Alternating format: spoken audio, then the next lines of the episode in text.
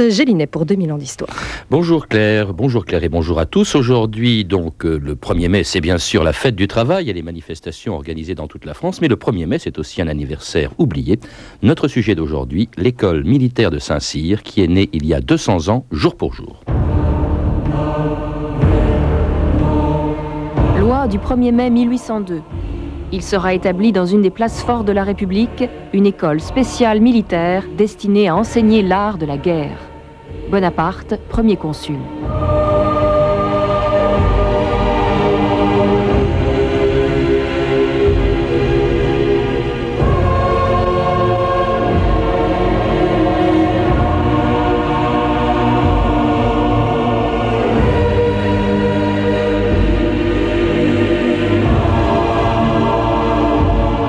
2000 ans d'histoire.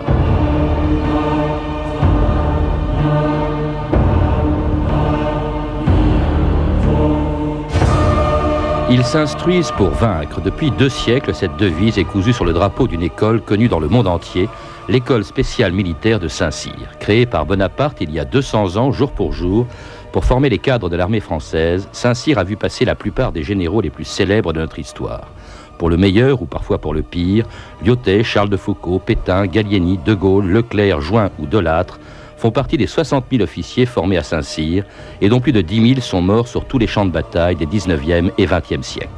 Étroitement liés à l'histoire militaire et politique de la France, ils ont tous porté le célèbre casoar, le pantalon rouge et les gants blancs que les Parisiens applaudissent tous les ans le 14 juillet sur les Champs-Élysées. Derrière Polytechnique, pantalon rouge, Casoar, gants. Voici l'école spéciale militaire. Voici Saint-Cyr. Les officiers saluent du sabre en passant devant le président de la République. Le drapeau s'incline. Ce drapeau de Saint-Cyr qui porte les mentions Premier bataillon de France. Ils s'instruisent pour vaincre. Vous entendez certainement les nombreux applaudissements, c'est traditionnel, qui saluent les grandes écoles et, je dois le dire, un peu plus particulièrement, nos Saint-Syriens. Général Boy, bonjour. Bonjour. Alors c'était le 14 juillet 1963 sur les Champs-Élysées. Vous aviez quitté Saint-Cyr trois ans plus tôt. C'est un grand moment, je suppose, pour un, Saint-Cyrien, ce défilé du 14 juillet. Ah oui, bien sûr. Et à trois, il y a trois raisons à cela. D'abord, comme vous le disiez tout à l'heure, on a vu nos prédécesseurs, dans les mêmes circonstances, défiler sur les Champs-Élysées. Maintenant, c'est nous. On est arrivés. Et puis enfin. Et puis vous êtes applaudi, hein. je crois que c'était avec la Légion, c'est le, défilé le plus applaudi, les Saint-Syriens. À quoi ça tient d'ailleurs cette popularité? C'est le casoar, le, fameux casoar? Oh, je crois qu'il y a bien sûr euh, le casoar, euh, mais aussi il y a tout ce que nous représentons et que vous évoquiez tout à l'heure un Saint-Syrien sur six mort pour la France. Hum. Alors avant de, rappeler, euh, de nous rappeler vos souvenirs de Saint-Cyrien, euh, euh, Général Boy, nous allons rappeler, si vous le voulez bien, l'histoire de cette école qui, a été, qui est née il y a aujourd'hui, jour pour jour, 200 ans, et qui ne s'appelait pas d'ailleurs Saint-Cyr à l'époque, parce qu'elle n'était pas installée à Saint-Cyr. Non, initialement, et contrairement à ce qu'il a été dit tout à fait au départ, hein, la loi prévoyait d'ouvrir une école spéciale militaire dans une place forte, et curieusement, elle a été ouverte dans le palais de Fontainebleau hmm. en 1802. Si bien que les Saint-Syriens auraient pu s'appeler les Bellifontins. Oui, exactement. D'ailleurs, jusqu'en 1808, l'école est restée à Fontainebleau. Et c'est euh, à cette époque-là que Napoléon, euh, voyant que euh, la proximité du palais impérial ne favorisait pas les études, les a fait aller ailleurs. Voilà. Et donc ils sont allés à Saint-Cyr, assez curieusement d'ailleurs, à l'endroit où se trouvait l'école pour jeunes filles de, Madame de Maintenon sous Louis XIV. Oui. C'est la même école. Du temps de Louis XIV et après, mais avec la Révolution, les, jeunes filles avaient été, les jeunes filles dont, la, sœur de Bonaparte, mmh. hein, Elisa, les jeunes filles avaient été euh, renvoyées et on avait installé là le Britannique militaire hum. qui ensuite est, allé à la flèche. Hein, je ne vous apprends rien, vous en sortez. Et vous aussi. Alors, alors bon, euh, pourquoi est-ce que Napoléon, pourquoi est-ce que Bonaparte, c'est encore le premier consul, il n'est pas encore empereur, crée cette école? Il y avait des officiers. D'où sortait-il avant Saint-Cyr? Ah ben, C'est une longue histoire euh, qui se résume quand même assez simplement. jusque pendant tout l'Ancien Régime, les officiers étaient des cadets, ils étaient formés sur le tas dans les régiments. Alors bien sûr, ça faisait une instruction très disparate qui ne satisfaisait personne, et il y a eu plusieurs tentatives euh, euh, d'école hein, sous Louis XIV et sous Louis XV, et en particulier en 1751, Louis XV a signé le décret de création de l'école militaire, que donc, nous, nous connaissons encore les bâtiments. Mmh. Mais cette école était à la fois privée et officielle en ce sens qu'elle avait été créée à l'instigation de M. Paris Duvernay, qui était un financier, et que euh, ces subsides venaient d'une loterie, comme si actuellement le loto euh, sur, sur euh, payait les, frais de Saint-Cyr. Puis surtout, il fallait être noble. Alors là, du coup, en 1802, il fallait donner des cadres à l'armée de la République, donc création de Saint-Cyr, puis qu'il en avait besoin. On était pendant les guerres du, consulat et, de l'Empire. Alors cette école a survécu à l'Empire. Hein. Elle a failli être supprimée entre 1815 et 1817, puis le, le roi Louis XVIII en a fait l'école royale militaire, je crois, et elle a survécu absolument à tous les régimes, et en gardant quelque chose auquel, auquel tous les Saint-Syriens sont très attachés, c'est les traditions. Hein. Vous avez écrit d'ailleurs un livre sur les traditions à Saint-Cyr, ça c'est vraiment, euh, les Saint-Syriens les connaissent tous, et ils sont attachés. Oui, absolument. Euh, les traditions, les traditions saint-syriennes ont une raison. C'est pas, il faut pas les voir comme un folklore passéiste. Elles, elles ont pour objet essentiel de conforter la vocation de ces jeunes qui viennent là hein, et de les soutenir tout au long de leur, de leur euh, carrière. Et c'est un petit peu ce que veut euh, démontrer l'exposition qui va s'ouvrir la semaine prochaine au musée de l'armée. On en parlera. Les traditions, c'est aussi un uniforme. J'ai appris d'ailleurs euh, que le casoar était venu assez tard, 50 ans après la création de, Saint-Cyr, ce, ce, casoar qui est le symbole des Saint-Cyriens, Jean Boy. Oui, alors, le casoar, Hein, est venu sur le château des Saint-Cyriens en 1855 à l'occasion de la visite de la reine d'Angleterre, Victoria. Et Napoléon III, voulant faire une gracieuseté à la reine, a fait mettre à la place du pompon que portaient les, Saint-Cyriens sur le casoir cette espèce de plumet blanc et rouge. Euh, qui était donc aux couleurs de la maison de la souveraine.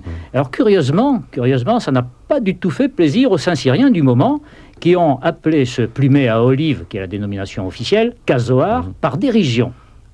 Et maintenant, c'est un, oiseau australien qui ressemblait vaguement à ce, plumet. Bah, vaguement. Euh, la plume était noire d'ailleurs, donc rien à voir avec. Non, en fait, le casoar, il a des plumes noires et pas sur la tête. Le casoar oiseau, hein, pas le casoar des Saint-Syriens. Alors c'est aussi tout un, vocabulaire qui est, euh, auquel les Pékins, c'est-à-dire les civils, ne comprennent pas grand-chose. La pompe, le bahutage, le bahutage, c'est le bizutage, je crois, Jean Boy. Le bahutage, c'est le bizutage. Ça a disparu. plus ou moins. ça a pratiquement disparu. Hmm. Puis alors il y a les fines, le père système. Les, les, fines, je crois, c'était les derniers de la promotion, les moins bons euh, de la promotion, c'est ça? Initialement, initialement euh, la promotion était organisée avec euh, le, père système, qui était le dernier de la promotion, réputé le plus malin, puisqu'il avait bien mesuré son effort pour rentrer à l'école, mais juste à la dernière place. Hein. Et donc, après, comme il avait besoin d'un espèce d'état-major, bah, c'était ceux qui étaient rentrés à l'école euh, juste avant lui, quoi. Et qui étaient donc les fines. Les fines, c'est-à-dire les, moins bons, hein, qui portaient alors justement une, épaulette particulière qui s'appelait comment? Qui s'appelait la galette. Hum. Euh, la galette est une épaulette qui a été mise en place à l'école en 1823 et qui a disparu en 1845 quand on a changé l'uniforme et qu'on a mis tout le monde en épaulette rouge. Et les, les, fines qui portaient la galette en ont, été ulcérées et de ce fait ont créé ce chant de la galette qui est la, musique d'accompagnement de tout défilé de Saint-Cyrien.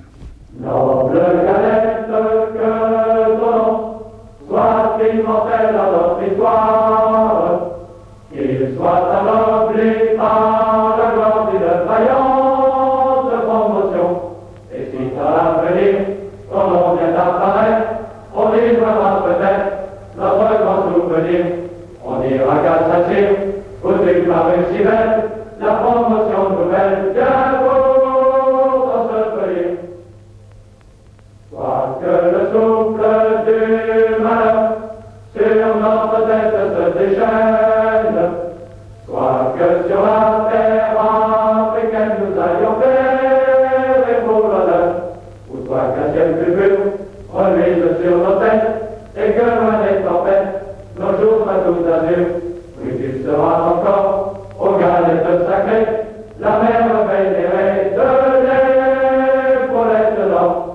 écoutez France Inter, 2000 ans d'histoire, aujourd'hui Saint-Cyr. Et c'était La Galette, une chanson traditionnelle, vous le disiez, Jean Boyd, de Saint-Cyr, que vous les connaissez tous, vous connaissez tous cette chanson, vous l'avez tous chantée. Ah oui, bien sûr, et on la chante régulièrement. Est-ce que vous savez qu'il s'agit d'une musique d'un opéra de Bellini qui s'appelle La Marche des Puritains hein, Absolument. peu connu. Hein. Alors les Saint-Cyriens ne font pas que chanter, Jean Boyd, ils sont même à Saint-Cyr pour s'instruire, comme le dit leur devise, une instruction qui a souvent été critiquée dès sa naissance, y compris par d'anciens Saint-Cyriens et même par le fondateur de l'école, la revue de texte Stéphanie Duncan. Oui, en 1809, par exemple, Napoléon lui-même, hein, le créateur, eh bien, au cours d'une des inspections surprises dont il a la spécialité, trouve les jeunes Saint-Cyriens bien déconnectés des réalités du combat. Parmi les élèves, s'étonne-t-il, peu savent ce que c'est que du biscuit et une ration d'eau de vie. Et le vainqueur d'Austerlitz s'ajoute Comment se fait-il qu'on puisse faire entrer en ligne des hommes qui n'ont jamais fait l'exercice à feu ni tiré à cible? Par conséquent, ordonne Napoléon, les élèves doivent, en sortant de l'école, en savoir plus que les vieux officiers d'infanterie, qu'ils connaissent un peu de mathématiques, un peu de fortification, moins de littérature, hein, pourvu qu'ils sachent écrire. À l'inverse, on reproche aussi parfois à Saint-Cyr de négliger l'enseignement tactique. En 1843, par exemple, le capitaine Trochu fait scandale dans un dîner de militaires parce qu'il reproche à l'école, je cite, de limiter l'expérience des officiers dans le cercle étroit des marches forcées et des entreprises de nuit. La formule débrouillez-vous est considérée comme un principe, dit-il, même un talisman de guerre. Et face à des Prussiens ou des Autrichiens, il se trouverait bien impuissant. Alors, à la veille de la guerre de 14-18, malgré les innovations hein, qui sont faites, le formalisme de Saint-Cyr se fait encore sentir, notamment en ce qui concerne le commandement des soldats. Il importe au plus haut point, affirme un général, que l'officier connaisse ses hommes, sache leur parler et leur inspire une confiance illimitée après la guerre de 14, l'entre-deux-guerres est une période un peu de désaffection de la jeunesse pour l'armée en général, et donc pour Saint-Cyr, malgré les appels du maréchal Pétain, qui est alors inspecteur général de l'armée. Saint-Cyr, déclare-t-il en 1928, est l'école par excellence de la jeunesse où on entre sans calcul d'ambition ni d'intérêt, parce qu'on a le goût de l'action et une âme prête à se dévouer à la grandeur de la patrie. Donc à l'époque, euh, cette époque où le maréchal Pétain impose à la France sa stratégie défensive qui aboutira euh, quelques années plus tard au désastre de 40, un autre ancien Saint-Cyrien, Charles de Gaulle, plaide lui pour l'offensive et le développement des chars d'assaut, chars d'assaut dont l'enseignement à Saint-Cyr est encore très négligé. Il se limite, raconte un colonel en 1930, à effectuer quelques tours sur une vague piste de ciment au volant d'une vieille Citroën. et non, non, dans l'entre-deux-guerres, la voie royale, c'est encore la cavalerie, hein, la cavalerie sur des, sur des chevaux. En 1928, une brochure de Saint-Cyr appelant les jeunes à s'engager le montre d'ailleurs avec un certain lyrisme. Point de mire de ces hommes qui voient en lui un exemple, l'officier de cavalerie est le modèle que tous cherchent à imiter. Alors la cavalerie, c'est votre arme, général Boy, hein, mais, aujourd'hui, c'est sur des chars, hein, c'est plus sur des chevaux hein, que, se trouvent les, cavaliers. Cela dit, le rêve du Saint-Cyrien, c'est de charger à cheval en casoar et gants blancs, c'est bien connu. Ça s'est ah. fait, je crois, en 14-18. Non, je crois que D'abord, euh, la cavalerie n'est pas le rêve du Saint-Cyrien. J'ai des tas de camarades dont le rêve c'était d'être fantassin. Non, mais je, dis, le, rêve, c'est de charger en casoir et gants blancs. C'est la grande formule. Euh, c'est la, la grande formule qui résume, qui résume l'immense enthousiasme de ces Saint-Cyriens en 1914 hein, devant le moment de la revanche. Voilà, c'est comme ça qu'il faut prendre cette légende, parce que c'est une légende. Mmh. Hein. Il y en a que euh, quelques-uns, une douzaine, qui ont, hein. effectivement, qui ont effectivement prêté le serment. Hein, et euh, hmm. je n'en connais pas plus de trois qui l'ont effectivement réalisé. Alors, Mais pas, absolument pas dans des conditions euh, imbéciles, je hmm. dirais. Alors dans ces textes, il a surtout été question d'instruction. Il faut rappeler que, euh, bien sûr, il y a deux types d'instruction à Saint-Cyr. Il y a l'instruction purement militaire, hein, le maniement des armes, la stratégie, les exercices. Et puis il y a ce qu'on appelle la pompe à Saint-Cyr, c'est-à-dire l'enseignement général qui a été plus ou moins important selon les époques. Oui, il est certain que euh, au départ, sous l'Empire, euh, Napoléon, qui voulait avoir des officiers qui soient euh, plus instruits que l'ensemble des officiers qu'il avait encore à ce moment-là dans l'armée, a demandé à ce qu'ils soient instruits. Mais dès qu'ils arrivaient sur le terrain, c'était la guerre, et donc l'instruction paraissait moins utile.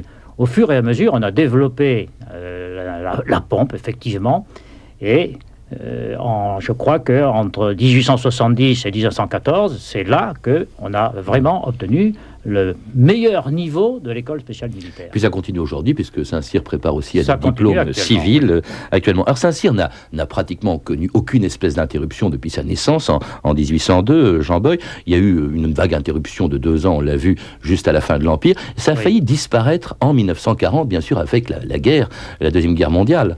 Eh bien, en, 1940, enfin, au moment du début du deuxième conflit mondial, l'école de Saint-Cyr a été fermée et tous les gens qui y étaient envoyés sur le front. Et euh, après l'armistice, on a réouvert l'école à Aix-en-Provence. Mais euh, l'école a été euh, automatiquement refermée lorsque les, forces allemandes ont passé la ligne de démarcation et sont arrivées à Aix-en-Provence. Donc entre novembre 1942 et 1945, il n'y a plus eu de Saint-Cyr au sens propre du terme, mais ça n'empêche que, il n'empêche qu'on formait encore des officiers. En particulier, il y avait en Grande-Bretagne, à Ribesford, l'école militaire des cadets de la France libre, dont sont sorties une série de promotions qui sont considérées comme des Saint-Cyriens. Je vous propose d'écouter justement l'un d'entre eux, Pierre Lefranc, que nous recevions à ce micro la semaine dernière, et qui nous rappelle cette période où Saint-Cyr a eu une école en Angleterre. Après l'invasion de la zone libre, le Saint-Cyr qui était installé à Aix-en-Provence n'a pas pu continuer. Mais De Gaulle avait reçu dès 1940 des volontaires français très jeunes et qui étaient des étudiants, et il a créé pour eux une école militaire en Angleterre. Et cette école a été reconnue par une loi de la République plus tard comme ayant assuré la continuité de Saint-Cyr. C'est-à-dire que nos promotions qui sont sorties, qu'on a d'ailleurs payé très cher, puisqu'on a eu pratiquement un sur quatre de nos camarades qui a été tué pour la libération, cette école a assuré Saint-Cyr pendant les années noires de l'histoire de France. J'ai été de la dernière promotion qui, en effet, euh, en grande partie, était parachutée en France pour euh, encadrer les maquis. Donc nous avons participé au combat pour ralentir les colonnes allemandes qui m'ont remonté vers les plages de débarquement. Alors c'était Pierre Lefranc, un ancien cadet de la France libre, les Saint-Cyriens de, de, de Gaulle. Et alors à la fin de la guerre, euh, Jean Boy, Saint-Cyr s'installe non plus à Saint-Cyr, elle quitte Saint-Cyr près de Paris et elle va s'installer en Bretagne à Coët-Quidan. Les Saint-Cyriens s'appellent toujours les Saint-Cyriens, mais en fait ils sont à Coët-Quidan maintenant. C'est-à-dire qu'il y a eu une période de recherche. L'école des cadets de, la France libre avait été fermée et euh, ce n'était pas le seul centre où l'on formait des officiers pendant la guerre. Il y avait aussi euh, hmm. l'école militaire interarmes de Cherchel, qui en 1945 a reçu l'héritage de Saint-Cyr en la, en la personne, si j'ose dire, du drapeau de l'école spéciale militaire. On a ramené cela en France on l'a installé à Couette-Quidan. Plus de place, hein, essentiellement parce qu'il y a plus de place pour manœuvrer. Essentiellement parce qu'il y avait plus de place pour manœuvrer, et puis parce que les bâtiments à Saint-Cyr avaient été bombardés par les Alliés, on ne pouvait pas s'y installer. Et c'est là qu'ont été formés, euh, Général Boy, aussi euh, des, des, officiers comme vous, d'ailleurs, qui partiront pour des guerres nouvelles, l'Indochine, l'Algérie, euh, là vous êtes allé juste en, en, 61, après avoir quitté Saint-Cyr, des guerres qui sont évidemment plus difficiles à, à, justifier, qui ont été contestées par l'opinion, même si les Saint-Syriens ont perdu beaucoup de soldats en Algérie, en Indochine. Nous avons effectivement perdu beaucoup de Saint-Syriens en Indochine et en Algérie. Euh, la question de la contestation n'est pas notre problème. Non, nous, je dis dans l'opinion, je pas Saint-Cyr, oui, bien sûr. Hein. La vocation, quand même, euh, elle a été variable selon les, besoins d'abord, hein, selon que l'on avait plus ou moins besoin d'hommes. On a eu beaucoup besoin entre la guerre de 70 et celle de 14. Les vocations ont diminué entre les deux guerres. Qu'est-ce qui fait qu'aujourd'hui, un jeune, ou même après la Deuxième Guerre mondiale, comme ça a été votre cas, euh, Jean Boy, un jeune veuille entrer à Saint-Cyr Qu'est-ce qui pousse à la vocation euh, militaire comme officier à Saint-Cyr? Je crois qu'il n'y a pas grand changement par rapport à ce que disait tout à l'heure le maréchal Pétain. Hein, c'est-à-dire l'école par excellence où l'on entre sans calcul d'ambition ni d'intérêt parce qu'on a le goût de l'action, une âme prête à se dévouer à la grandeur de la patrie. Mmh. Je crois qu'il n'y a pas de meilleure formule. Il n'y a pas que le maréchal Pétain qui parlait de vocation. Je propose d'écouter le général de Gaulle, ancien Saint-Cyrien, en visite à Coët-Quidan en 1956. Votre vocation vient d'une sorte d'appel sourd et profond de la France, qui, dans les faiblesses, les médiocrités, les bassesses où elle se trouve aujourd'hui plongée, aspire à la force, à la noblesse et à la grandeur qu'elle a toujours connue et grâce auxquelles elle renaîtra. Il faut être de son temps, mais il faut savoir, il faut se souvenir du fait que l'armée française est résulté de toute une longue suite de gloires et d'épreuves, qu'elle a été façonnée par des générations. En l'honneur de tout cela, messieurs, levez-vous, gardez-vous, asseyez-vous. Eh bien, repos, c'était De Gaulle à, de Gaulle à Saint-Cyr en 56. C'était avant son retour au pouvoir. Il critique ouvertement d'ailleurs les bassesses du régime, qui était la 4 République. Hein. C'était deux ans avant son arrivée au pouvoir. Et puis alors, il évoque surtout les grands anciens, euh, dont le culte évidemment est important à Saint-Cyr. C'est quand même une école qui a reçu combien d'élèves depuis 1802, Général Boy? Depuis 1802, 63 000 élèves sont sortis de Saint-Cyr. Enfin, de l'école spéciale militaire, puisqu'il en est sorti de Fontainebleau et il en est sorti de Couette-Quidan. Et je reviens sur ce que je disais tout à l'heure, 1 sur 6 mort pour la France. 10 000. Hein. Euh, les, officiers généraux sont pour la plupart issus de Saint-Cyr. Cela dit, tous les officiers de l'armée française ne viennent pas nécessairement de Saint-Cyr. Il y en a même qui sont sortis du rang. Oui, bien sûr. Hein mais Saint-Cyr, c'est quoi? C'est le, le nec plus ultra de, de la vocation militaire, quand on ah, veut arriver le plus haut possible. Je ne peux pas vous dire autre chose. Hein ah, non, évidemment, ancien Saint-Cyr, vous ne pouvez pas. Hein, euh, effectivement. Alors, vous avez vous-même quitté Saint-Cyr, euh, euh, Général Boy, en 1961 pour partir en Algérie, et puis vous avez poursuivi une longue carrière qui vous a amené aux deux étoiles que vous portez aujourd'hui. Cela dit, l'école a beaucoup changé depuis. D'abord, il y a l'arrivée quand même des femmes. Je suppose que ça a été une révolution en 78, l'arrivée de la présence de femmes à Coët-Quidan. Ça a été effectivement une révolution. Euh, ça a été parfois euh, mal compris par les élèves, ce qui est dommage. Et c'est toujours, encore, souvent, mal compris par les anciens. Ah bon? Il y a encore beaucoup de gens qui n'acceptent pas qu'il y ait euh, de femmes dans l'armée, ce qui me, ce qui me choque assez. L'ancien que vous êtes, donc, considère que c'est une bonne ah, chose. je considère que c'est une bonne chose. Hein Alors, il y a aussi euh, beaucoup de, choses nouvelles, ne serait-ce que les missions. Euh, ils s'instruisent pour vaincre, ça c'était la vocation, et c'est encore la devise de, l'école spéciale militaire dite de Saint-Cyr, même si elle est à Coët-Quidan euh, aujourd'hui. Cela dit, les missions ont beaucoup changé depuis Général Boy. Effectivement, les missions ont beaucoup changé. Nous nous étions préparés essentiellement pour aller en Algérie. Euh, on s'instruisait pour vaincre, mais il fallait euh, bien sûr être prêt à vaincre euh, le, rebelle qu'on aurait en face de soi, mais on avait également des missions qui s'apparentaient tout à fait aux missions humanitaires qu'il y a actuellement. Vous appelez c'était les SAS qu'on appelait C'était les SAS. C'était quand vous étiez mm. chef de poste et que vous aviez sous votre coupe plusieurs, plusieurs villages, vous assuriez la sécurité de ce village. Mm. Hein, vous assuriez toute une série de, travaux qui n'avaient strictement rien, rien, à voir avec l'art militaire. Oui, mais qui étaient en même temps des missions politiques. On a d'ailleurs reproché au pouvoir politique de l'époque d'avoir mis en place CSS parce que ça a donné à l'armée le goût de ce pourquoi elle n'est en principe pas faite, encore que beaucoup euh, d'officiers l'ont fait, comme le général de Gaulle, euh, mais euh, c'est le goût de la chose politique. oui, mais enfin, je pense que si l'on prend le terme politique au sens le plus noble, les militaires sont euh, tout à fait en devoir de faire de la politique aussi. En tout cas, ils, se battent aujourd'hui aussi dans un cadre européen, ce qui est nouveau. Ils participent à des missions euh, humanitaires. C'est quand même une nouvelle euh, vocation ou une nouvelle mission de, l'armée et, de, des Saint-Syriens. Certainement. Il est certain que les, missions, les missions actuelles tournées vers, vers l'humanitaire sont beaucoup plus contraignantes. Hein, et le, l'aspect purement militaire de combat euh, pourrait, pourrait mmh. passer en, deuxième importance. Mais je crois que nos jeunes sont parfaitement préparés à cela et n'oublient rien. Eh merci Jean Boy. Je vous propose en, euh, en, ce jour de bicentenaire de la naissance de Saint-Cyr, dont nous avons parlé avec vous, de terminer exceptionnellement cette émission avec le chant de la promotion du bicentenaire de Saint-Cyr, interprété par la chorale des Saint-Cyriens d'aujourd'hui. pour la France, pour la gloire de son nom. Dans le fracas des fers, dans le fracas des fers,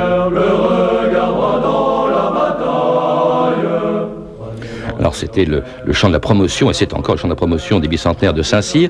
Euh, je signale que euh, Jean Boy, qui était mon invité aujourd'hui, général Boy, euh, doit faire paraître en juin un livre publié aux éditions La Voselle, Saint-Cyr, l'école spéciale militaire.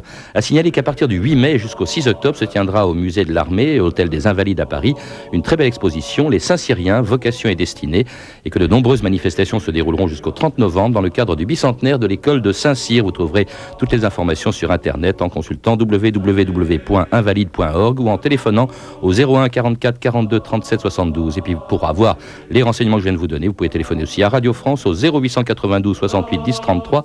34 centimes d'euros la minute. C'était 2000 ans d'histoire, la technique Sandrine Laurent et Philippe Duclos, documentation Anne Weinfeld et Virginie Bloch-Lenné, archivina Philippe Vivier et Sandrine Camez, revue de texte Stéphanie Duncan, une réalisation de Anne Kobilac. Une émission de Patrice Gélinet. Demain, dans notre émission, un destin, une femme extraordinaire, l'ancienne maîtresse de l'amiral Nelson, Lady Hamilton.